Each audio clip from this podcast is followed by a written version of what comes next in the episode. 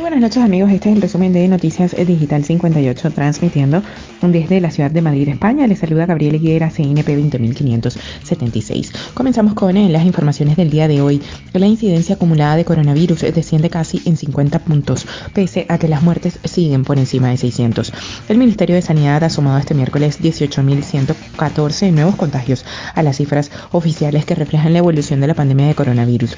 De estos casos, 8.298 se han notificado en el último día. Además, también se han notificado 643 muertos por COVID-19 en las últimas 24 horas. La incidencia acumulada mantiene su descenso y se sitúa en los 584 casos de coronavirus por cada 100.000 habitantes en los últimos 14 días. Esto supone una bajada de casi 50 puntos con las cifras registradas ayer y una cifra que no se alcanzaba desde el pasado 15 de enero. Además, solo una comunidad mantiene una incidencia por encima de los 800 casos, la comunidad valenciana. En cuanto a la presión asistencial, hoy se han notificado 1.280 hospitalizaciones menos que ayer. La presión en planta y en UCI también desciende aunque todavía hay cinco regiones que tienen más de un 50% de ocupación de camas UCI por pacientes COVID-19. Los contagiados por coronavirus se vacunarán seis meses después de su diagnóstico. Cualquier persona que sea menor de 55 años y haya pasado el coronavirus, independientemente de la gravedad, tendrá que esperar seis meses para vacunarse, contando desde el momento en el que le diagnosticaron la enfermedad. Así lo indicó la nueva estrategia de vacunación aprobada por la Comisión de Salud Pública. El texto que será ratificado en el Consejo Interterritorial de este miércoles también indica que las personas inferiores a dicha edad que ya hayan recibido la primera dosis de cualquiera de las tres vacunas aprobadas y se hayan contagiado posteriormente a la inyección deberán esperar otros seis meses para recibir su segunda dosis.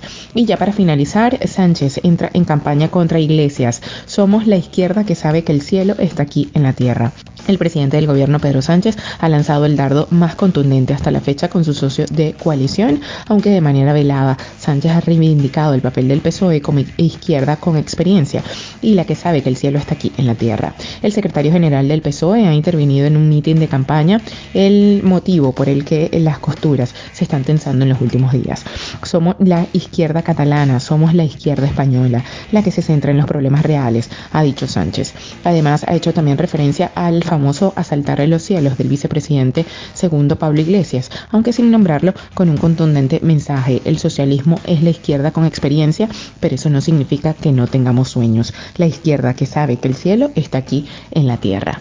Esto es todo por el día de hoy, amigos. Eh, les recordamos que somos Noticias Digital 58, siempre llevándoles la mejor información para todos ustedes. Desde Madrid, España, se despide Gabriel Higuera. Feliz noche.